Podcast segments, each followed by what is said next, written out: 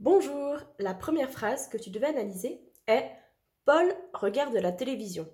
Tu devais d'abord entourer le sujet.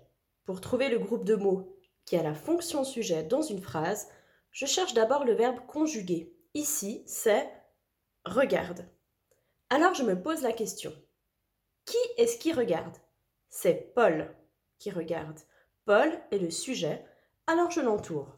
Moi, ici, je l'entoure avec un stylo rose. Tu le vois bien. Ensuite, tu devais souligner le groupe verbal. C'est le groupe de mots qui a la fonction de prédicat dans une phrase. Alors là, je me pose la question que fait Paul? Et la réponse me donne ce groupe verbal. Paul regarde la télévision. Regarde la télévision porte le rôle de prédicat dans cette phrase. Il donne des informations sur ce que fait le sujet.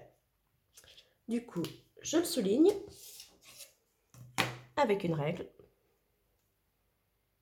Ici, en turquoise.